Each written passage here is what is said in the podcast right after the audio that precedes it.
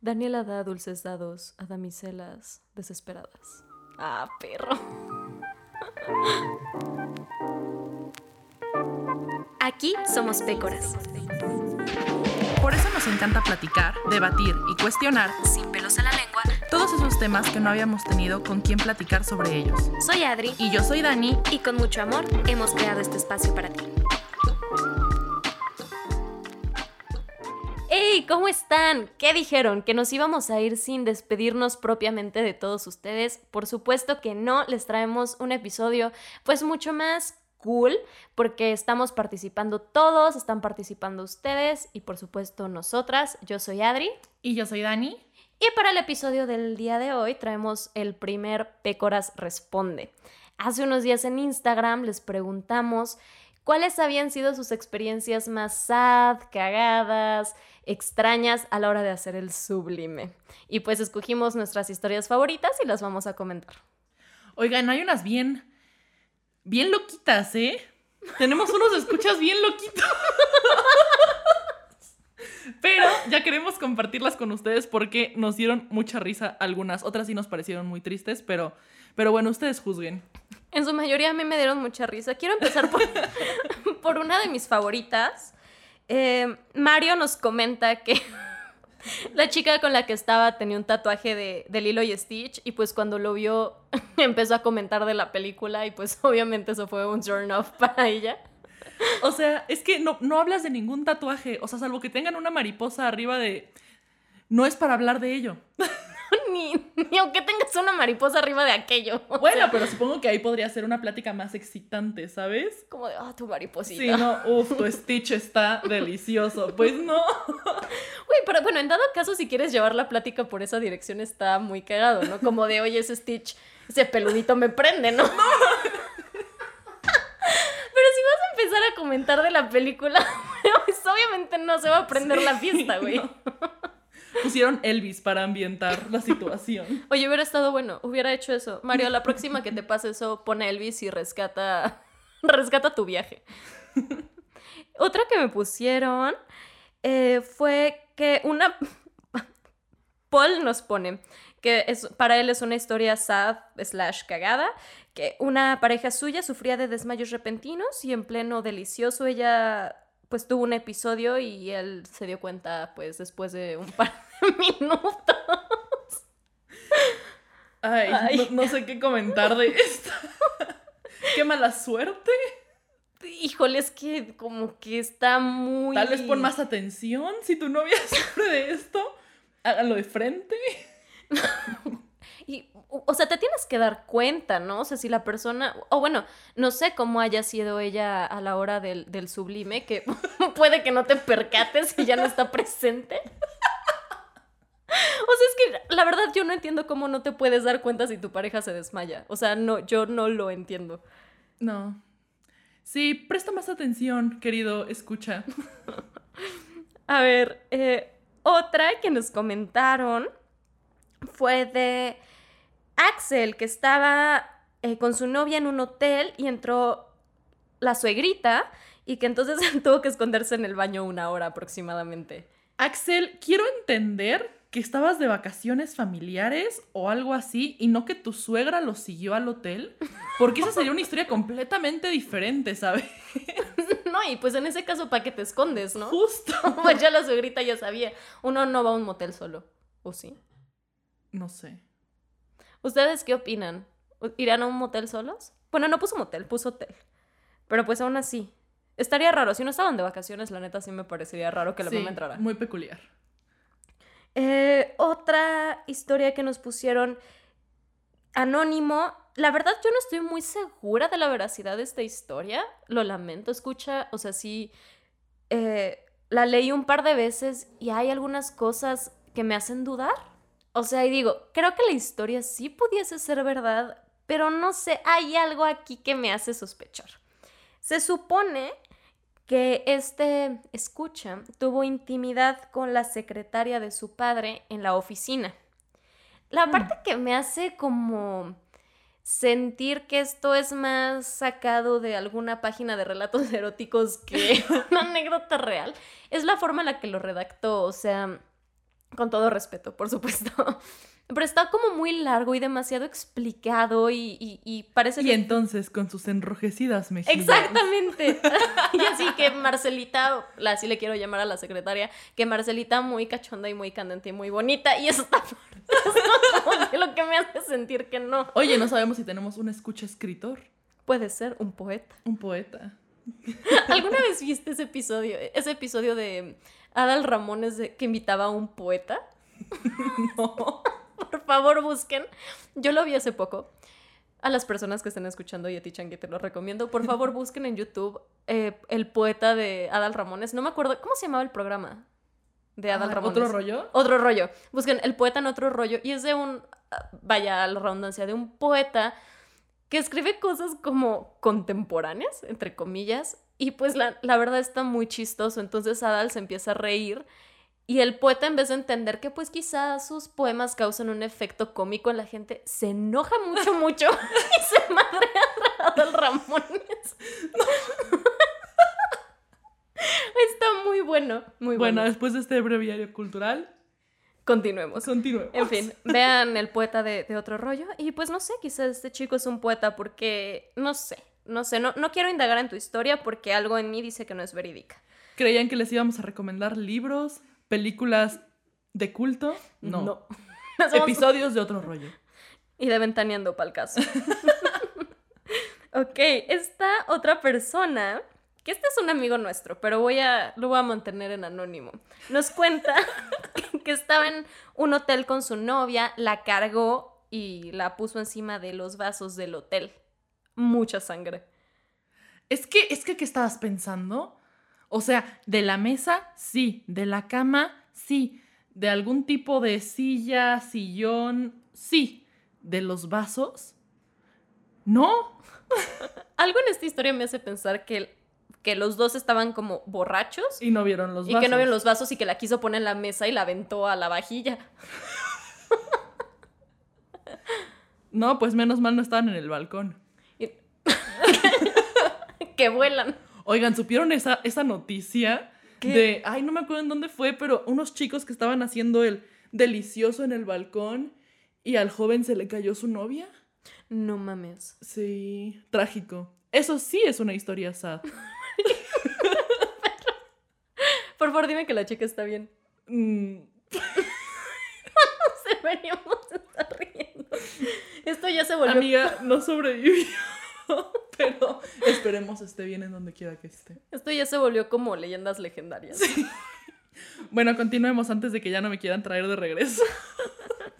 Ok, otra escucha nos cuenta, hablando de muertos, por más mal que se escuche, que fue a ver a su, o sea, que con su exnovia fue al panteón para visitar a la tumba de la abuelita y pues que terminaron haciéndolo ahí mismo.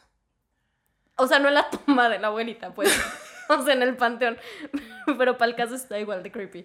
Oye, al panteón se llevan flores. Al panteón se llevan flores, no. Estas cosas. Sí, qué, qué falta de respeto frotar sus desnudos traseros con las tumbas de las personas que en paz descansen. Ay, Dios, pero ahora tu abuela no te va a volver a ver de la misma forma. No, güey, qué susto. ¿Y si se te sube el muerto? Pues bueno, técnicamente no creo que sientas mucha diferencia en ese, en ese momento, pero, pero qué susto. Oye, a ver tú, que eres como... Porque esto nunca se los ha contado Dani, pero ella, pues es una persona muy espiritual. Eh, esotérica, diría yo. Wichichangi. Justo. ¿Qué- qué- o sea, energéticamente, ¿cómo te debe de afectar el ir a un panteón a coger? Híjole, pues es que, o sea, yo sé que históricamente se usaba hacer esa clase de cosas en los panteones para hacer como ritos y, y hechizos, pues no muy buenos, ¿no? Entonces, la verdad es que no he investigado exactamente de ese tema, pero me imagino que ha de ser, pues, en- cargarse de energía, pues no muy, no muy buena. Pues a fin de cuentas, a un panteón es a donde la gente va a llorarle a sus muertos y a, Claro.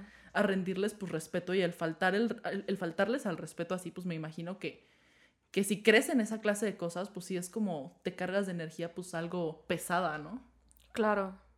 No, y yo creo que aunque no creas en esas cosas, pues finalmente somos energía y si bien dices, o sea, es un lugar donde la gente va a vivir sus penas.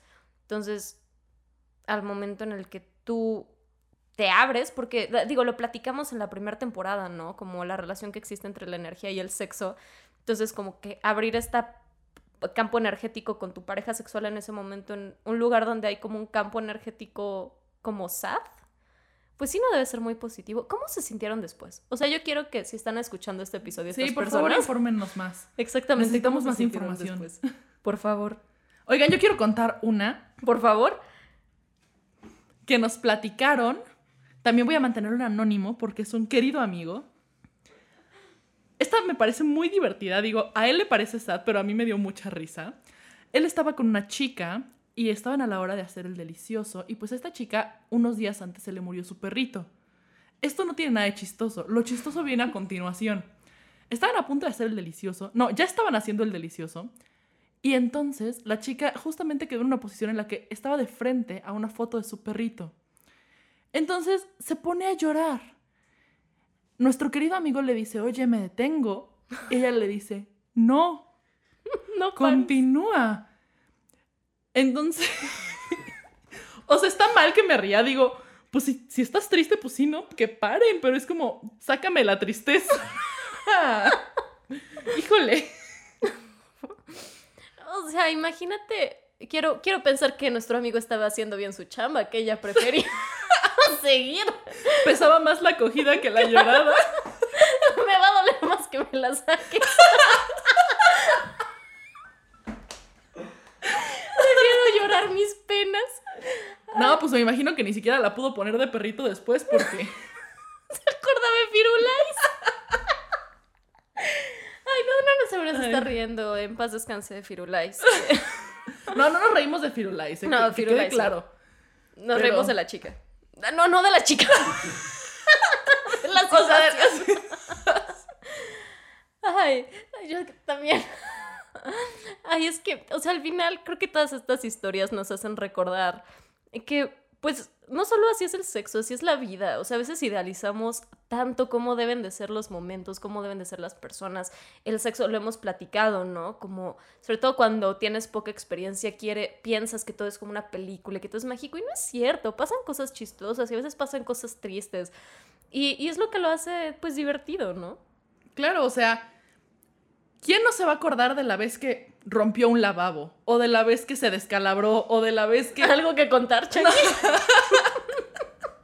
Nada en específico, nada en específico, pero, pero son cosas que pasan. Y te acuerdas más de eso que, que muchas veces de otras buenas experiencias, ¿no? Sí, claro, o sea, te vas a acordar, o sea, al final siempre lo que se queda en nuestra memoria es o eso que estuvo muy cagado que en el momento te dio muchísimo cringe, o cosas que estuvieron increíbles, ¿no? De- a veces de lo que está bien solamente, pues como que se va desdibujando, ¿no? A través del tiempo. Sí, claro. Y estas son anécdotas para recordar.